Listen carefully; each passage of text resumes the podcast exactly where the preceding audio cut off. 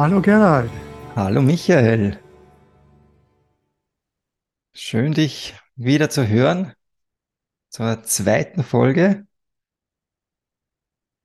Ja, und wir haben uns vorgenommen, heute über ja, die menschliche Situation zu sprechen. Ich bin schon sehr gespannt, was du dazu erzählen hast. Ja, ich bin auch gespannt, was dann letztlich aus mir rauskommt und vor allen Dingen, was sich auch in unserem Gespräch entwickelt. Der, der Hintergrund ist, und das ist, wie du sagst, unser zweiter Podcast, dass wir mal schauen wollen, ob wir so herausfinden können, was das den Menschen im Wesentlichen ausmacht. Wenn man ihn so in einem Satz beschreiben wollte, was ist so, wo man sagt, ja, genau, das ist das ist der Mensch. Das ist, das ist das, was ihn kennzeichnet und wo man ihn am besten auch erkennen kann. Und der Ausgangspunkt ist eine, eine einfache Beobachtung. Und zwar die, dass es Menschen gibt, die ein Segen für die Menschheit sind und dass es Menschen gibt, die eine Katastrophe für die Menschheit sind. Das wissen wir aus der Vergangenheit und das kennen wir aus der Gegenwart. Und die Frage ist, was entscheidet darüber, welchen Weg ein Mensch geht? Und ich glaube, wenn man das erfasst, und da haben wir uns natürlich auch schon Gedanken gemacht, dann weiß man einiges über den Menschen. Ja, vor allem hat man dann auch die Möglichkeit, jeder für sich und in der Gruppe vielleicht diesen Weg zu gehen, dass man eher ein Segen für die Menschheit ist. Als Grundlage dient es natürlich, wenn man vorher versteht, welche Potenziale oder welche Möglichkeiten der Mensch mitbringt, im Guten wie im Schlechten, so wie es das du beschreibst. Wir sollten noch erwähnen, dass wir ja immer die integrale Landkarte gewissermaßen im Gepäck haben, Ken Wilber und andere. Und an der Stelle könnte man die auch erstmal befragen, was ist das Bild auf den Menschen und speziell vor dem Hintergrund, welchen Weg der Mensch beschreitet. Und wenn wir mal einfach die Quadranten durchgehen im Schnelldurchlauf, der linke obere Quadrant, da ist es ganz klar, ja, was der Mensch ist, das liegt in seinem Bewusstsein. Dafür ist er auch, wenn man so will, verantwortlich. Und ob er ein guter oder ein böser wird, ich sage es mal salopp gesagt, da soll er sich gefälligst in seinem Bewusstsein für entscheiden oder wie auch immer. Das könnte man von oben links aus sehen. Mhm. Jetzt gehen wir mal nach unten links. Da sagen die ja, Moment mal. Was entscheidet die Kultur? Der Mensch ist ein Produkt seiner Kultur. Erziehung oder dergleichen, ja. Familie, Erziehungseinrichtung, Bildung. Also das Individuum kann gar nicht so viel machen. Es ist die Kultur, die zählt.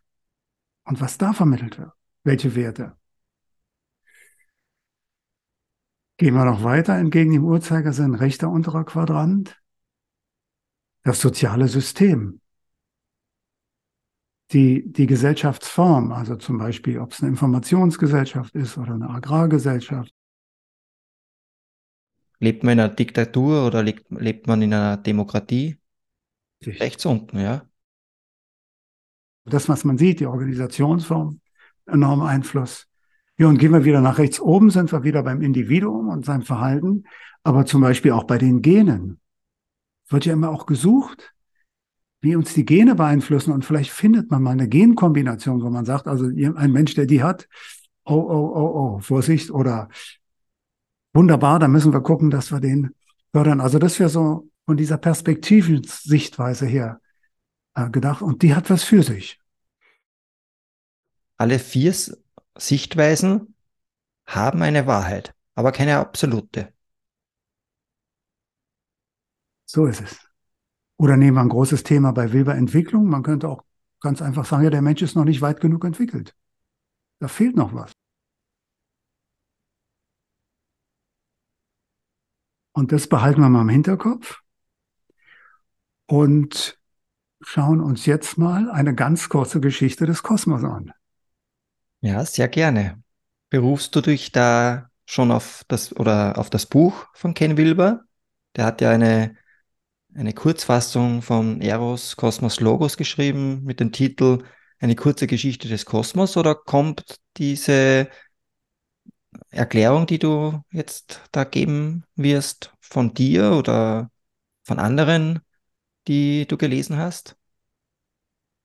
Den Titel habe ich mir bei Ken Wilber ausgeborgt, aber die, ähm, ja, das ist interessant. Der, der Aufbau ist eigentlich, es gab früher mal, ganz früher, da war noch Radio. Da hatten wir noch gar keinen Fernseher, erinnere ich mich noch, so ein Ratequiz.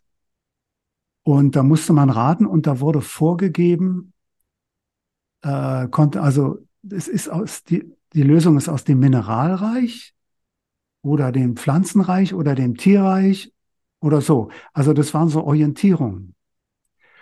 Und das habe ich jetzt, diese Einteilung habe ich wieder aufgegriffen. Also wir gehen jetzt mal diese ganz kurze Geschichte durch in drei Stufen vom Mineralreich, also praktisch von dem, von dem, von der Materie zu den Pflanzen, zu den Tieren, zum Menschen. Und dann habe ich mir noch von Ken Wilber ausgeborgt, diese wichtige Beobachtung, dass die Evolution eine Art Dialektik von guten und schlechten Nachrichten hat.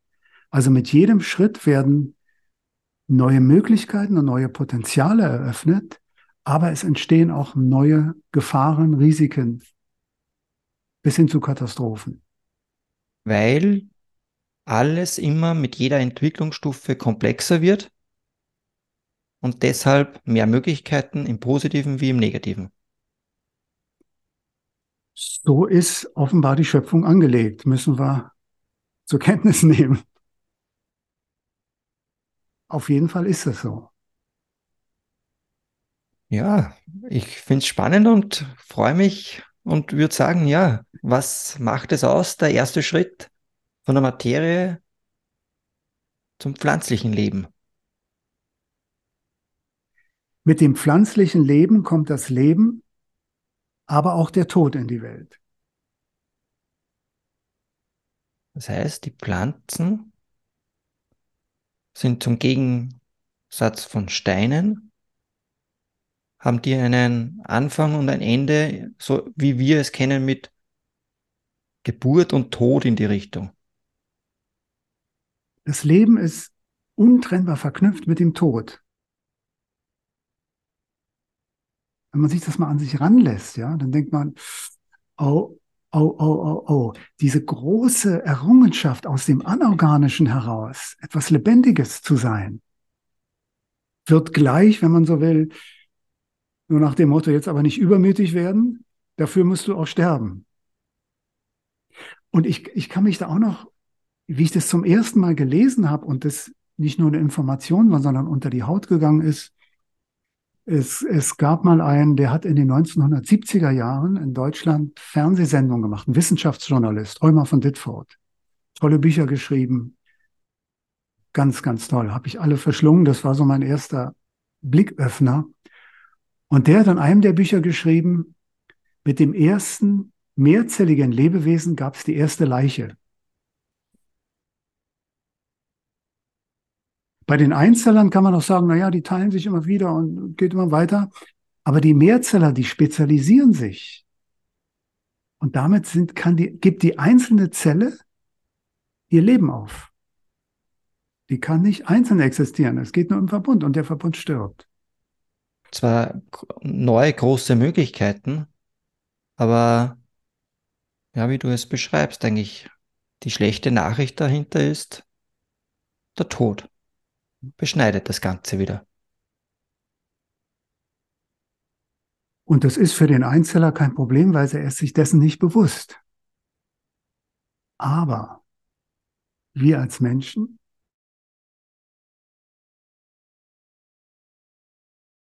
Ja, weil wir sind dem bewusst, genau. Ist bei der Pflanze noch nicht der Fall. Die weiß das nicht. Die macht sich keinen Kopf, mhm. sozusagen. Ja.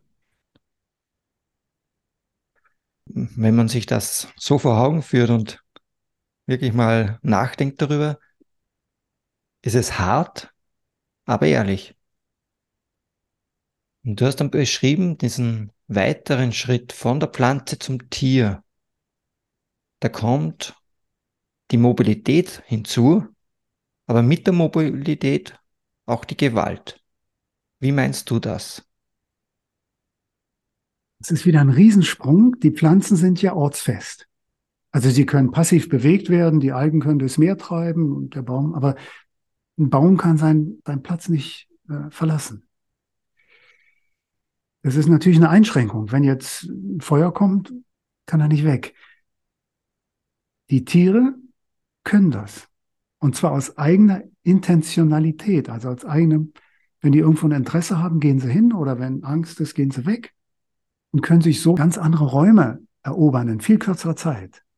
Gewaltige Freiheit auch. Man ist nicht mehr ortsgebunden, man klebt nicht mehr an seinem, seinem Ort fest. Aber um diese Mobilität zu bewerkstelligen, braucht es Muskulatur. Die Muskulatur sind unsere Motoren. Und gleichzeitig kann man in alle Richtungen gehen. Man kann auch gegeneinander gehen mit der eigenen Kraft, die man hat. Und das passiert. Wenn man zum Beispiel auf den gleichen Ort gehen möchte, könnte dann Gewalt die Folge sein, weil sich genau um diesen Ort gestritten wird. Und jetzt kommt es noch schlimmer. Die Pflanzen können sich aus dem Anorganischen ernähren. Die bringen das fertig. Die Tiere können das nicht mehr. Die Tiere müssen Organische zu sich nehmen. Das heißt, Leben muss Leben töten, um zu leben. Um, um es mal ganz ja, brutal auszudrücken. Ja, ist eigentlich eine harte Erkenntnis. Um zu überleben, muss Leben geopfert werden. Weil Pflanzen schon organisch, also lebendig sind, ist es egal, ob Tiere andere Tiere essen, so also Fleisch, oder Pflanzen. Es bleibt organisch und lebendiges. Es ist uns ein bisschen sympathischer. Der Ken Weber hat mal gesagt, eine, Moro, eine Moore beschreit nicht so laut wie ein Schwein, wenn man sie schlachtet. Man, man hat schon das Gefühl, es ist doch irgendwie besser, aber es, es bleibt was Lebendiges. Und danach ist es nicht mehr lebendig. Man könnte eventuell, aber das ist auch individuell, eine Unterscheidung von Bewusstheit vielleicht heranziehen, dass eine Karotte etwas weniger Bewusstheit in ihrem Leben hat als ein Tier zum Beispiel.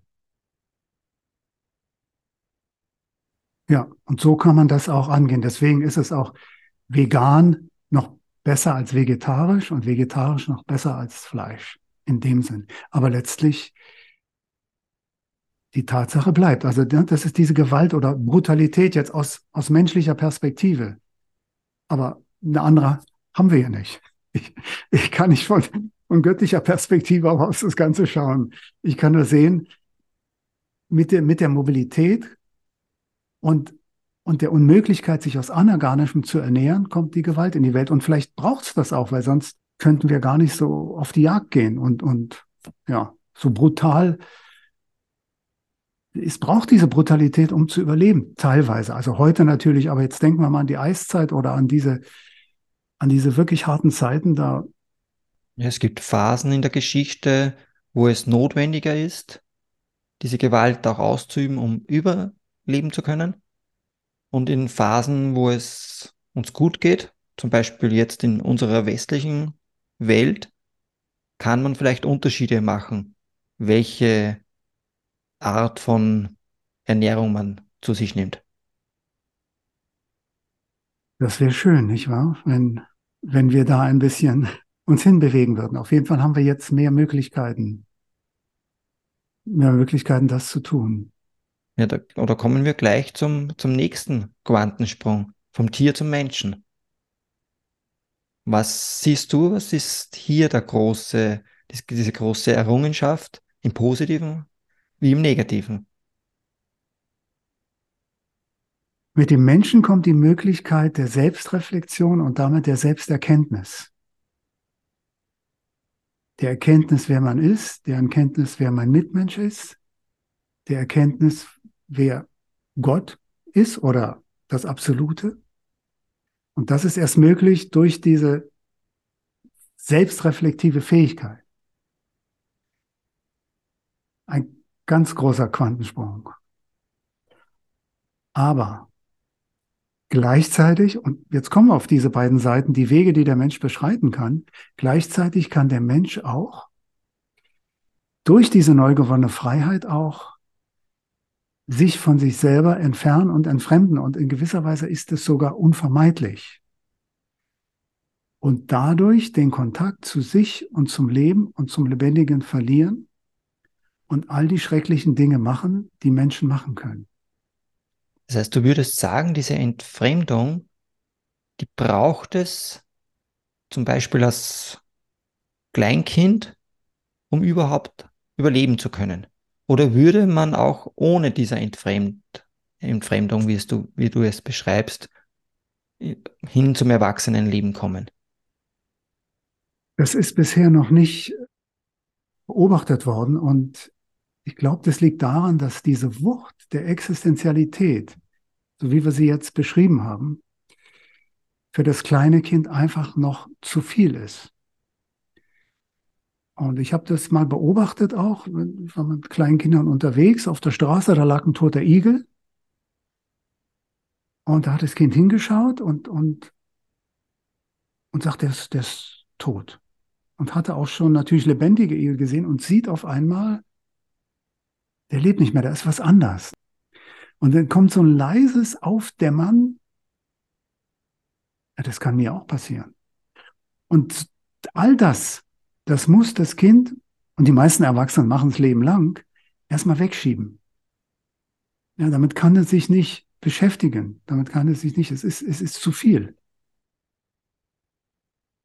Auch die Möglichkeiten, was Menschen anderen Menschen antun können und, und, und, all das, das muss erstmal weg.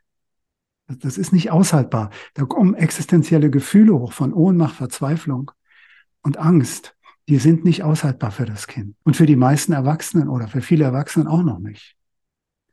Und deswegen muss es sich da abschneiden. Und dieses Abschneiden ist diese Entfremdung. Und es hilft, nicht die eigenen Gefühle fühlen zu müssen, sich vielleicht nicht weiter Gedanken drüber machen zu müssen und so ein scheinbar ruhigeres Leben zu leben. Aber mit dem Preis, dass man sich von sich selbst wegbewegt. Und was noch hinzukommt, und das macht das Ganze noch, wenn die gedankliche Welt sich öffnet, auch schon früh für das Kind, dann entdeckt der kleine Mensch ein eigenes Universum. Es kann sich eine eigene virtuelle Welt schaffen. Die virtuelle Welt gibt es nicht erst seit dem Internet, die gibt es seit das Vorstellungsvermögen im Menschen sich entwickelt hat. Und diese virtuelle Welt hat ein eigenes Gefühlsleben. Ich brauche mir ja jetzt bloß einen Südseestrand vorzustellen und da kann ich sofort in Gefühlen schwelgen oder ich stelle mir, was weiß ich, eine Müllkippe vor, dann habe ich ganz andere Gefühle. Also ich kann mein eigenes Internet schaffen mit dem Vorstellungsvermögen und das machen Kinder auch. Das heißt, nicht die Realität ist etwas, was die, nur die Gefühle und, und Erfahrungen generiert, sondern, wie du es beschreibst, diese Vorstellungswelt macht genauso das Gleiche. Und somit kann ich mich natürlich auch von dem real im Leben Erlebten wegbewegen und zum Beispiel zukünftige Dinge mir vorstellen oder in der Vergangenheit schwelgen. Ich schaffe mir meine eigene Welt und es ist auch alles gut und schön. Nur Dadurch wird die Entfremdung natürlich noch mehr verstärkt. Und vor allen Dingen die Schranke zum Existenziellen hin. Und es braucht dann, und vielleicht hast du auch Erfahrungen, es braucht dann existenzielle Erfahrungen. Zum Beispiel ein Unfall, den man hat. Oder ein lieber Mensch stirbt oder wird schwer krank oder man selber bekommt eine schwere Diagnose. Und dann erleben dann durchbricht für die meisten Menschen diese Verdrängungsschranke und auf einmal bleibt die Zeit stehen Und man merkt, also so ist es mir jedenfalls gegangen, jetzt ist das Leben viel realer. Zwar auch schrecklicher, aber jetzt, jetzt, jetzt lebe ich. Wenn, wenn ich das ein Stück weit aushalten kann, natürlich. Ja, das kann ich genauso nachvollziehen.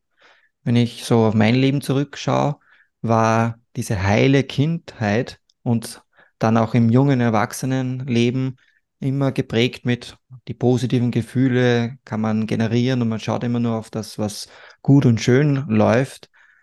Erst wenn etwas kommt, was man nicht haben möchte eigentlich, und das kommt meistens unvorhergesehen, und schon ist man konfrontiert, weil man einfach keine andere Chance hat. Wenn ein naher Verwandter stirbt, dann kann man es nicht irgendwie gut denken, gut fühlen. Nein, das ist pure Konfrontation mit dem Leben. Und wenn man sich dann aber damit beschäftigt, so habe ich halt für mich erfahren und das über Jahre, zieht dann einem wahrscheinlich als erstes einmal den Boden unter den Füßen weg. Aber unter diesem Boden kommt eine neue realere Welt zum Vorschein, die nicht positiv ist, sondern sie ist irgendwie alles, positiv und negativ, aber realer. Und darum geht's eigentlich, dass wir nicht auf existenzielle Krisen warten, die kommen sowieso, wann sie kommen, sondern dass wir jetzt schon, und das ist etwas, wo wir uns im nächsten Podcast vielleicht mit beschäftigen können, jetzt schon uns dieser Existenzialität nähern. Und das gibt's. Das haben ja Menschen schon seit Jahrhunderten und Jahrtausenden ausprobiert. Also da sind gebahnte Wege, die wir gehen können. Und so mehr zu unserem Menschsein kommen. Ja, du hast es beim letzten Mal schon im ersten, in der ersten Folge angedeutet. Man kann also auch als Mensch ohne diese Krisen hinkommen zu etwas, um dieses Grundlegendere zu erfahren. Du hast es beschrieben mit Aufwachen. In der Geschichte wird es oft beschrieben als Erleuchtung.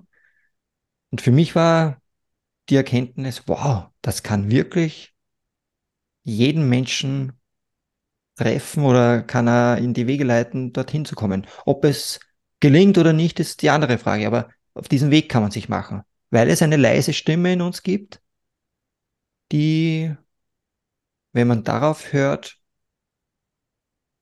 einen wachruft und vielleicht diese Dinge dann, dass man erfahren kann. Und ich bin ganz sicher, bin felsenfest davon überzeugt, je mehr Menschen das machen, desto weniger müssen in der äußeren Welt furchtbare Dramen stattfinden,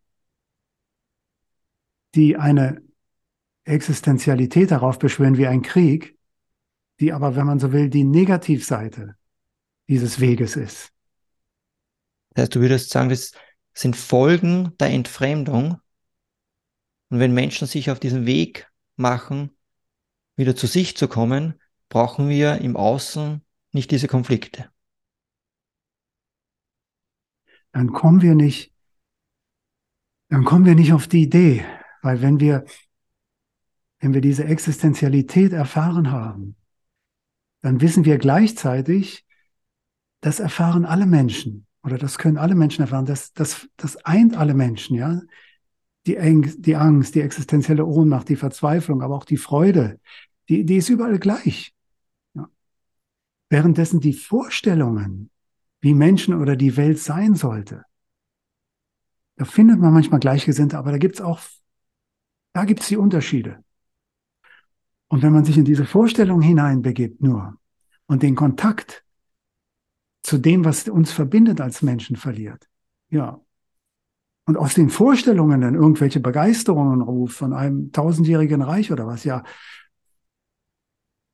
dann. Und treibt uns das in die falsche Richtung, ja. Puh, spannend und sehr lehrreich. Und ich für mich kann nur sagen, ja, wie schön, dass es Wege gibt, die schon Menschen beschritten haben. Und bin ganz bei dir. Machen wir uns doch alle auf und überwinden diese Entfremdung. Und um vielleicht noch ein bisschen besser zu verstehen, was da auf uns zukommt, haben wir ja noch eine ganz kleine Liste aufgeschrieben von der Agenda des Menschseins. Wollen wir die mal durchgehen? Sehr gerne, ja. Ja, ich nehme gleich einmal die, den ersten Punkt. Du hast geschrieben, weil du ein Nervensystem hast, kannst du die Freuden der Sinneserfahrungen genießen, wirst aber auch physische Schmerzen erleiden und körperliches Leid erfahren. Weil du dich als Mensch an materielle und immaterielle Dinge hängst, erlebst du die Freuden der Identifikation, erfährst aber auch bei dem unvermeidlichen Verlust von allem psychisches Leid und kannst dieses Leid auch anderen Menschen und Wesen zufügen. Und weil du von Überleben, also von Selbsterhalt und Gruppenerhalt angetrieben bist und Vorlieben und Abneigungen entwickelst, erfährst du die Freuden des dich in der Welt zum Ausdruck bringens, als auch die Enttäuschungen, weil sich das Leben meist nicht nach deinen Vorlieben und Abneigungen richtet.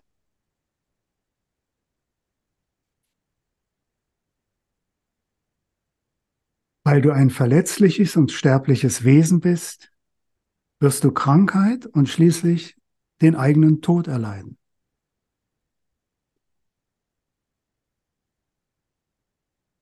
Und weil du im Unterschied zu deinen Verwandten, den Tieren, ein selbstbewusstes Wesen bist, wirst du dir all dessen bewusst sein bzw. werden.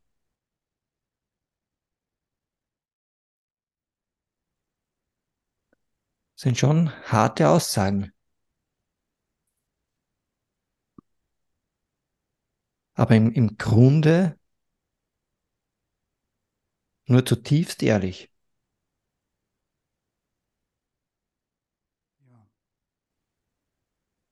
Und es ist ganz erstaunlich und bewegend, dass sich Menschen vor tausenden von Jahren an diesem Punkt gesagt haben, das kann doch nicht alles sein. Das kann doch nicht, da muss doch noch was sein.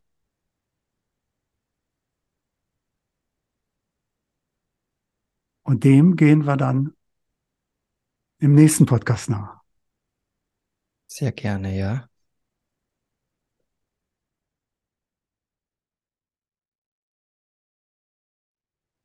Wir möchten noch etwas nachtragen zu unserem Podcast und zwar die Frage, ja, wie ist es denn mit Ken Wilber? Wenn man jetzt äh,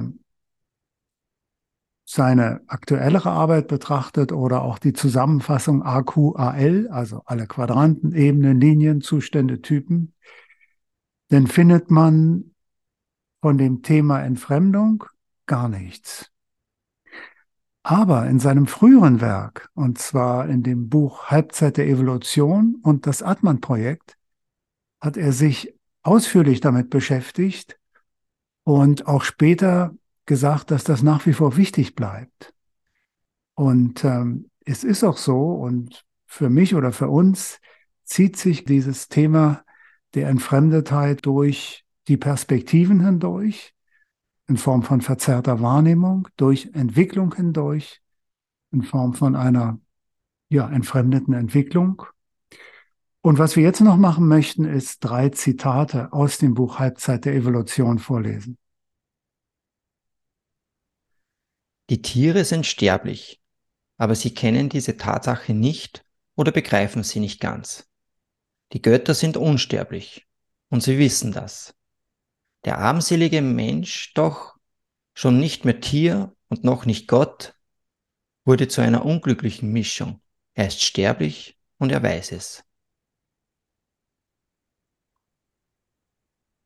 Das zweite Zitat aus Halbzeit der Evolution ist ein Zitat von Ken Wilber von Ernest Becker, äh, mit dem er sich sehr beschäftigt hat. Und dieses Zitat lautet, das Kind befand sich in einer unmöglichen Situation. Es musste zwangsläufig seine eigenen Waffen gegen die Welt schmieden, um sich um ihr überhaupt durchsetzen zu können. Wir erhalten ein bemerkenswert getreues Bild von dem, was das Kind wirklich bedrückt und davon, wie das Leben eben zu viel zumutet, wie es sich vor allzu viel Grübelei, allzu viel Wahrnehmung, kurz allzu viel Leben abschirmt. Gleichzeitig aber muss es sich gegen den Tod, der unterhalb und hinter jeder sorglosen Aktivität lauert, schützen. Dem kindlichen Ich bleibt also nur eine Wahl. Es muss global und aus der ganzen Skala seiner Erfahrungen verdrängen, um sich selber ein wärmendes Gefühl inneren Wertes und fundamentaler Sicherheit zu bewahren.